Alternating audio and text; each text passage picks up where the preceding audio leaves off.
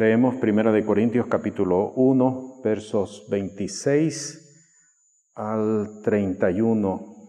Porque mirad, hermanos, vuestra vocación, que no soy muchos sabios según la carne, no muchos poderosos, no muchos nobles.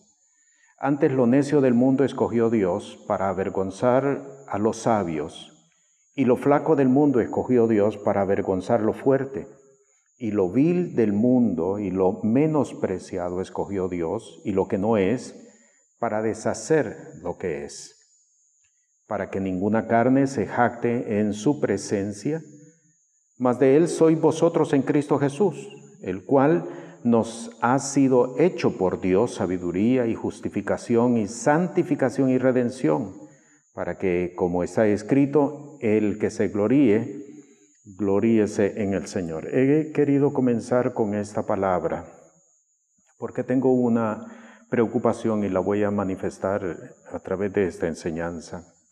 La preocupación que tengo es, hay una obra a la cual Dios nos ha llamado y no se trata solamente de las cosas que nosotros hacemos, es decir, de las cosas en las que está envuelta un ministerio.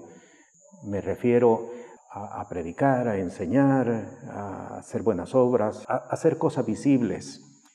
Hemos sido llamados para formar precisamente el cuerpo de Cristo. Así lo dice la palabra. Hemos sido llamados para formar el cuerpo de Cristo. Formamos el cuerpo de Cristo. Somos miembros los unos de los otros. La epístola del apóstol Pablo a los Efesios dice claramente en el capítulo 1 que Él es puesto como cabeza y todos nosotros estamos formando el, cuerpo.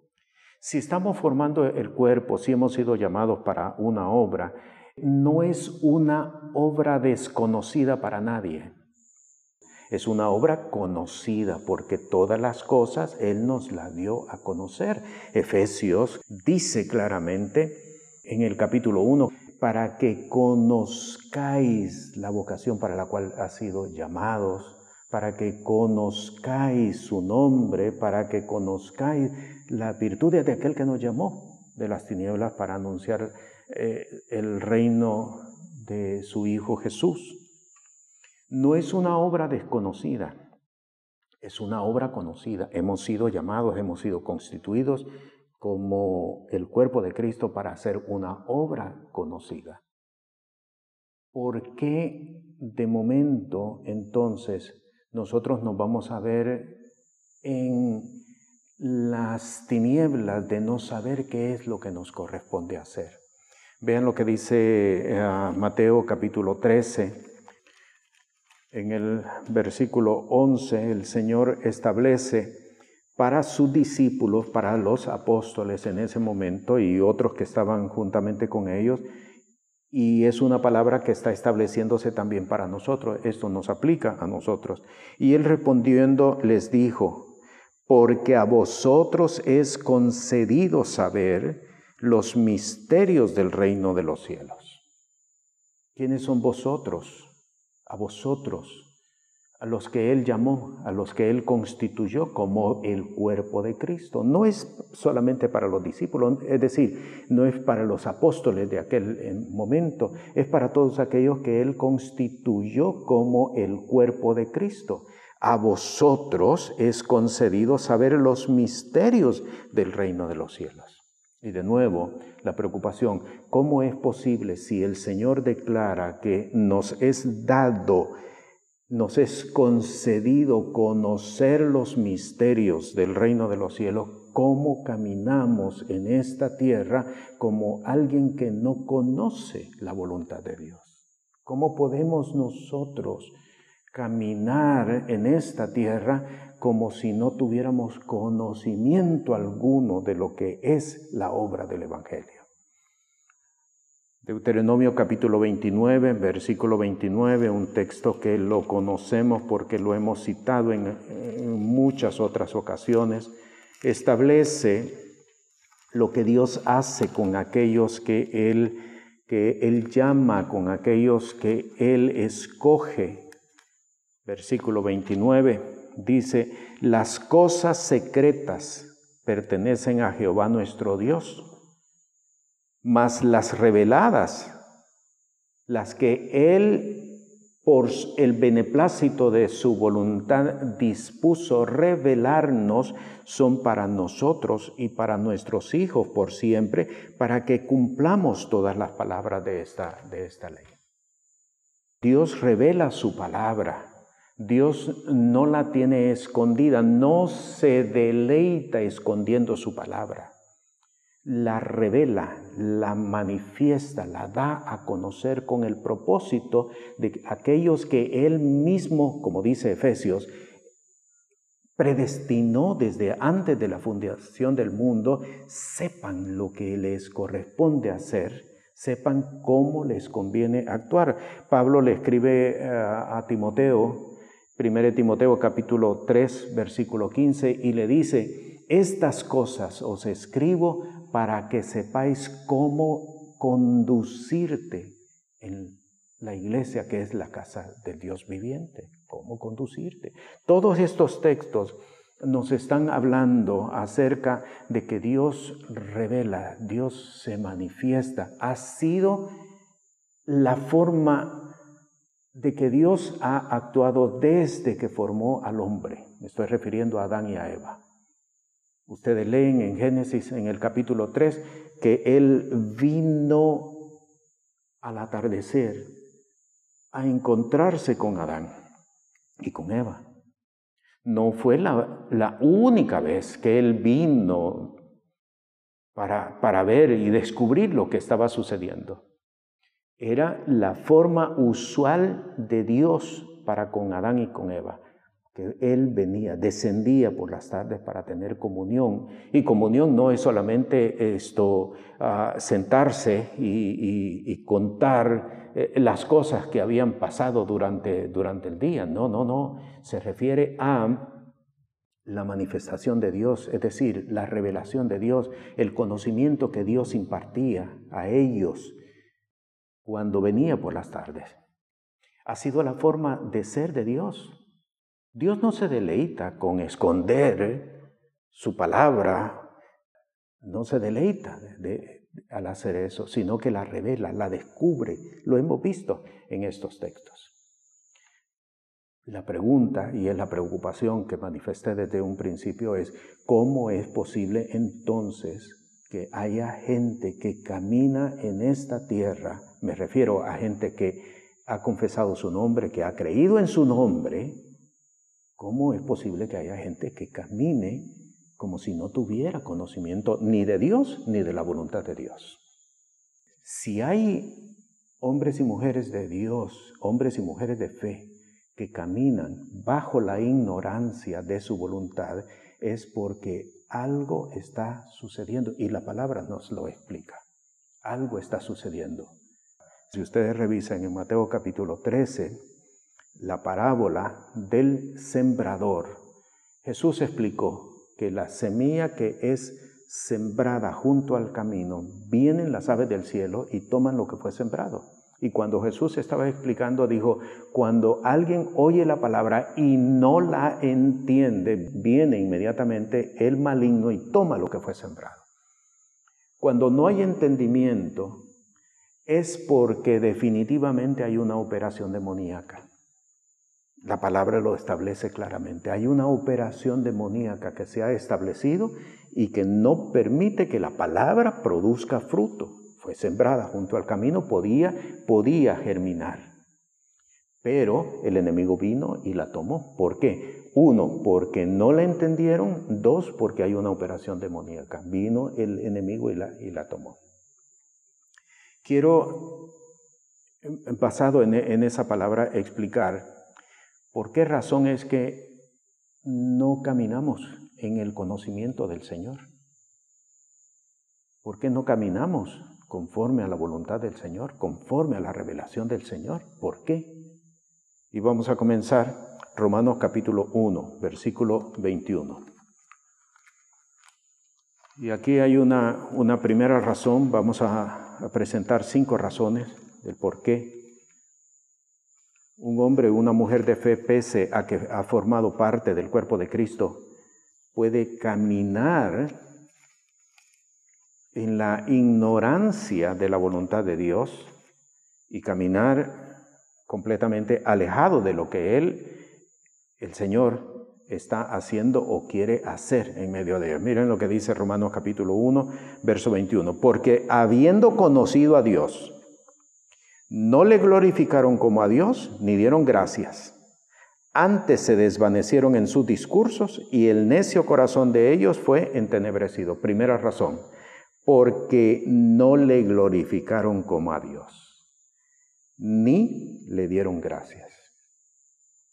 Está Pablo, el apóstol, está hablando de gente que conoce a Dios, porque dice claramente, habiendo conocido a Dios. No está hablando de gente que no le conoce, no está hablando de gente perversa, no está hablando de gente del mundo, no está hablando de gente pecadores, está hablando de gente que conoce a Dios. Ahí lo dice claramente el texto, porque habiendo conocido a Dios, no le glorificaron, ahí está la causa, ahí está la razón no le glorificaron como a Dios ni le dieron gracias.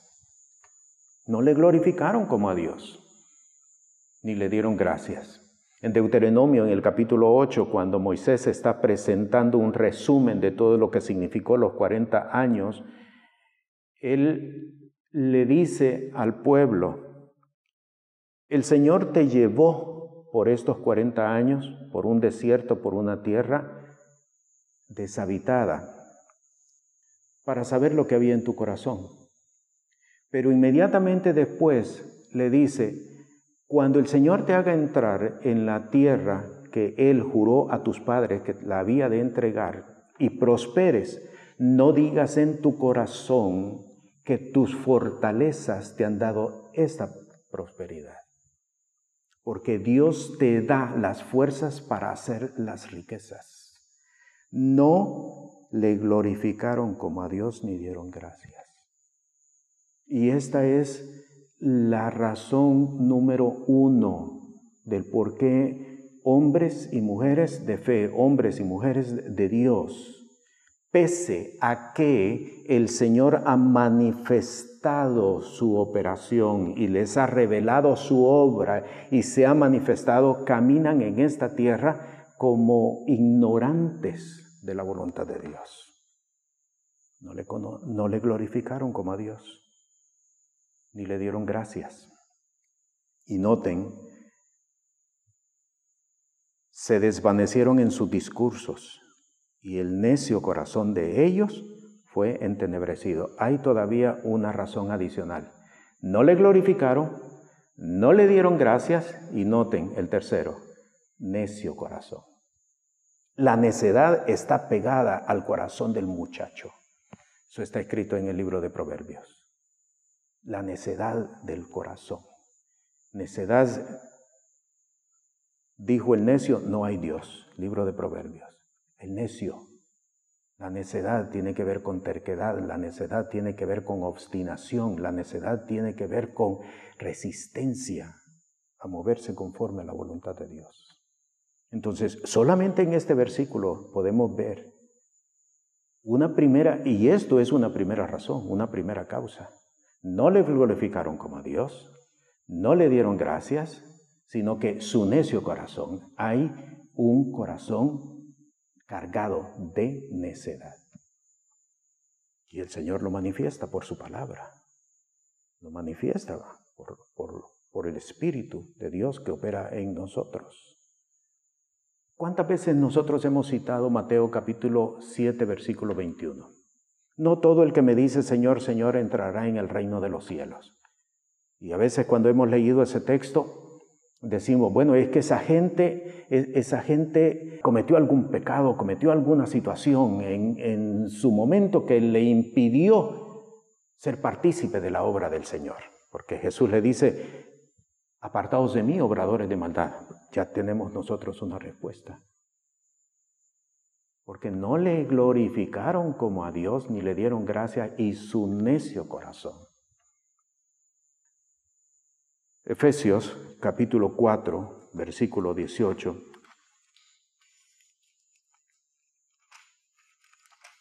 El Señor revela por su palabra y por su espíritu ¿Por qué hombres y mujeres de fe no caminan en el conocimiento de la revelación que Él mismo ha entregado. Noten, teniendo el entendimiento entenebrecido, ajenos de la vida de Dios, por la ignorancia que en ellos hay, por la dureza de su corazón. En este versículo se está mencionando entendimiento entenebrecido. ¿Qué significa entendimiento entenebrecido? Significa que el enemigo ha llenado de tinieblas el entendimiento, que los pensamientos de esta persona están fundamentados en tinieblas, no en la voluntad de Dios.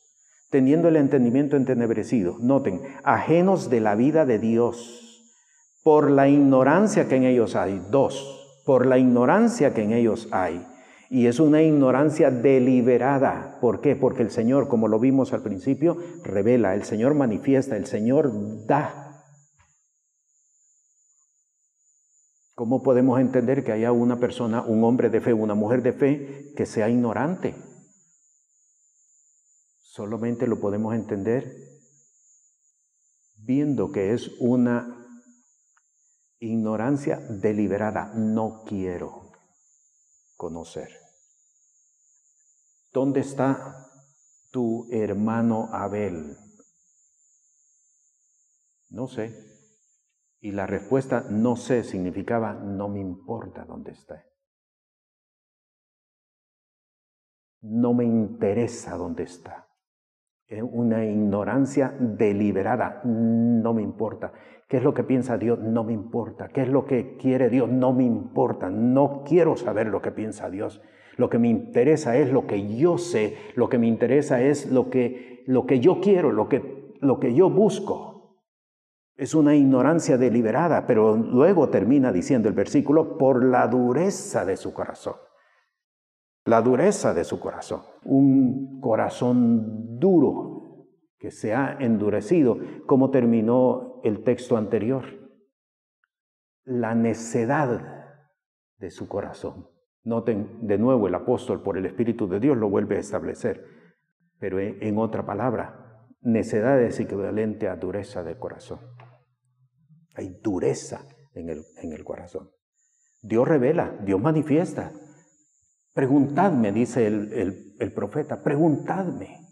Preguntadme por las cosas por venir y yo las manifestaré. ¿Hay algo difícil para mí? ¿Hay algo imposible para mí? Y todos nosotros sabemos la respuesta. No, no hay nada difícil para Dios, porque entonces nosotros caminamos en esta tierra como si Dios no estuviera pendiente de las cosas que nosotros hacemos, por la dureza, por la dureza del corazón. Quiero leer Jeremías capítulo 31, versículo 33. Y esto es un golpe fuerte. Mas este es el pacto que haré con la casa de Israel después de aquellos días, dice Jehová Daré mi ley en sus entrañas y la escribiré en sus corazones, y yo seré a ellos por Dios y ellos me serán por pueblo. Y no enseñará más ninguno a su prójimo, ni ninguno a su hermano, diciendo, conoce a Jehová, porque todos me conocerán, desde el más pequeño de ellos hasta el más grande, dice Jehová, porque perdonaré la maldad de ellos y no me acordaré más de su pecado. Queremos más. ¿Por qué caminamos entonces en ignorancia, en desconocimiento? ¿Por qué caminamos fuera de la voluntad de Dios? ¿Por qué alimentamos la necedad del corazón? ¿Por qué endurecemos nuestro corazón? Nos jactamos con que Dios nos da palabra, con que Dios nos da palabra. ¿Para qué es la palabra de Dios? ¿Para citarla? Eso, eso es todo. En eso consiste la obra de Dios. Dios me dio palabra para que le entiendas, para que camines con respecto a ella. Segunda de Tesalonicenses, capítulo 2, versículo 10 y versículo 11.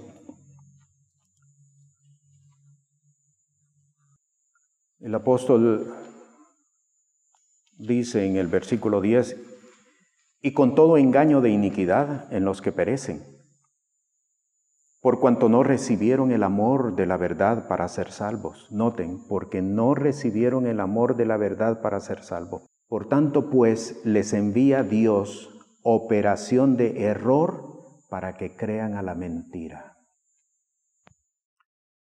¿Por qué teniendo la revelación de Dios caminamos fuera de su voluntad? Porque no recibieron el amor de la verdad. Y noten, por tanto, les envía a Dios operación de error para que crean a la mentira. Las primeras dos razones que vimos, hay una intervención directa de parte de Dios, pero de aquí en adelante nos vamos a dar cuenta que ante la insistencia del hombre y de la mujer de fe de no ponerse a cuentas con el Señor, Dios se retira. Y hay de aquel o de aquella de quien Dios se retira.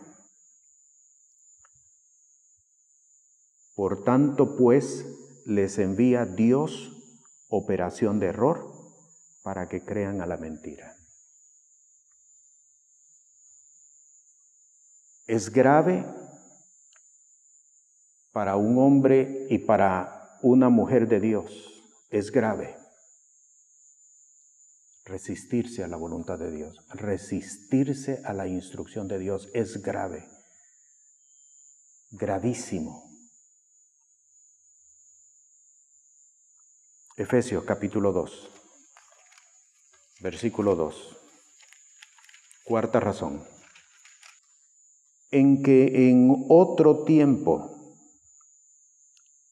anduvisteis conforme a la condición de este mundo, conforme al príncipe de la potestad del aire, el espíritu que ahora obra en los hijos de desobediencia.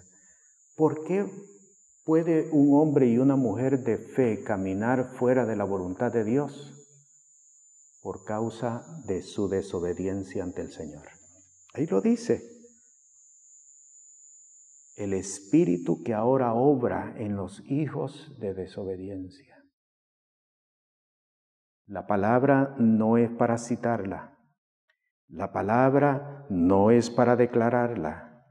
La palabra es para vivirla, para hacerla. Ese es el valor de la palabra. El espíritu que ahora obra en los hijos de desobediencia, porque hay desobediencia en el corazón de la persona. Noten, todos los textos nos están hablando prácticamente de lo mismo. Porque no glorificaron a Dios, Romanos 1:21, porque no glorificaron a Dios, no le dieron gracias, porque su necio corazón se envaneció, necio corazón. Efesios nos habla de la dureza del corazón. Y aquí el Espíritu nos está hablando acerca de desobediencia. Hay desobediencia. La desobediencia trae pecado y el pecado trae muerte. Lo conocemos perfectamente. Esto no es nuevo. Génesis lo dice claramente desobedecieron a la voz de Dios. La desobediencia trajo pecado. El pecado trajo muerte. Aunque el Señor lo había advertido, ellos desobedecieron, cayeron, incurrieron en pecado y eso trajo muerte.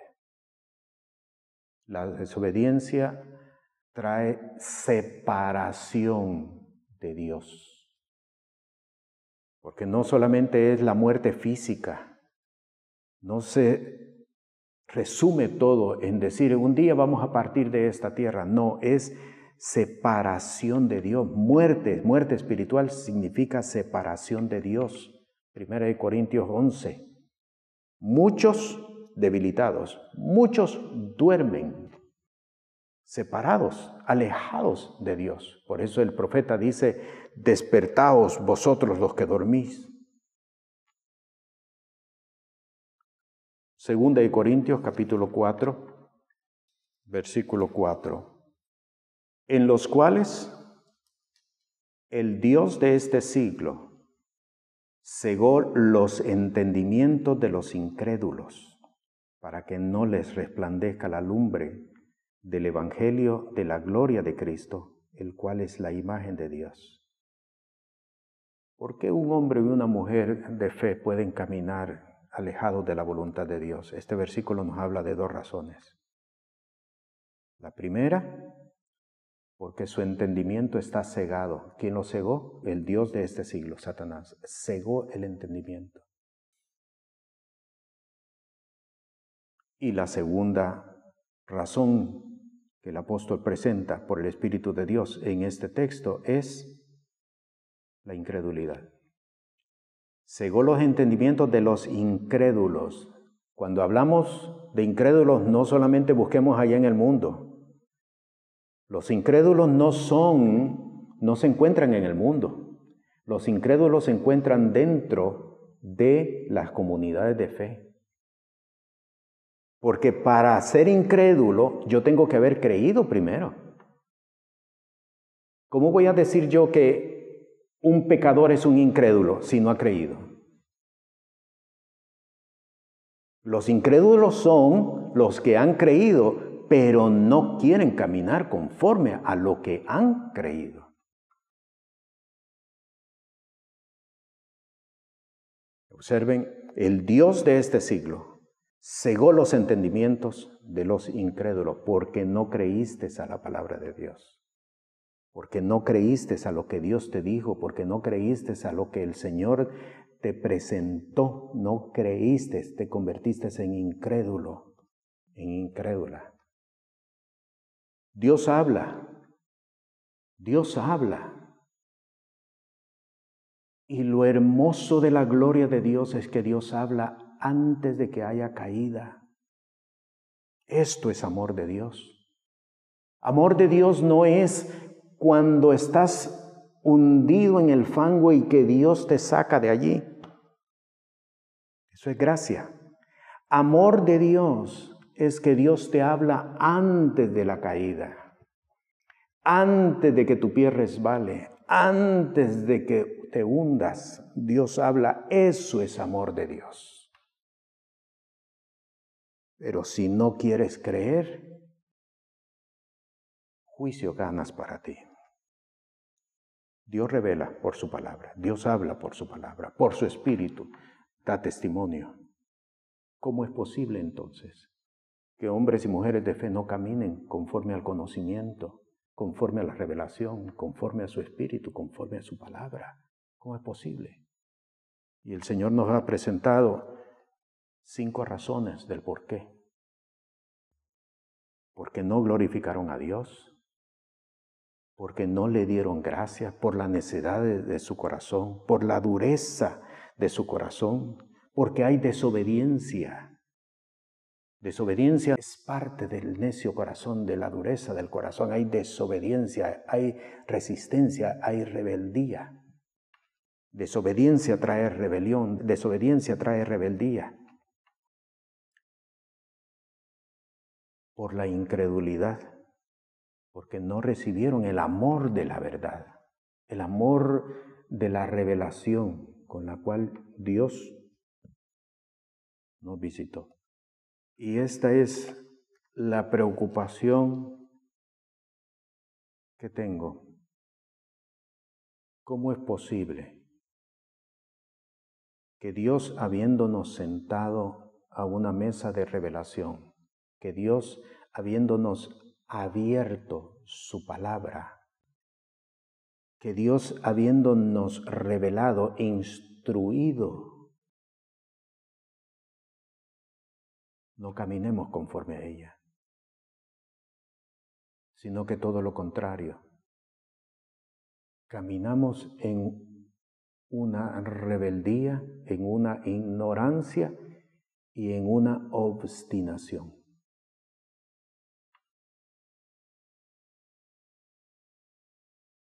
Dios habla por su palabra.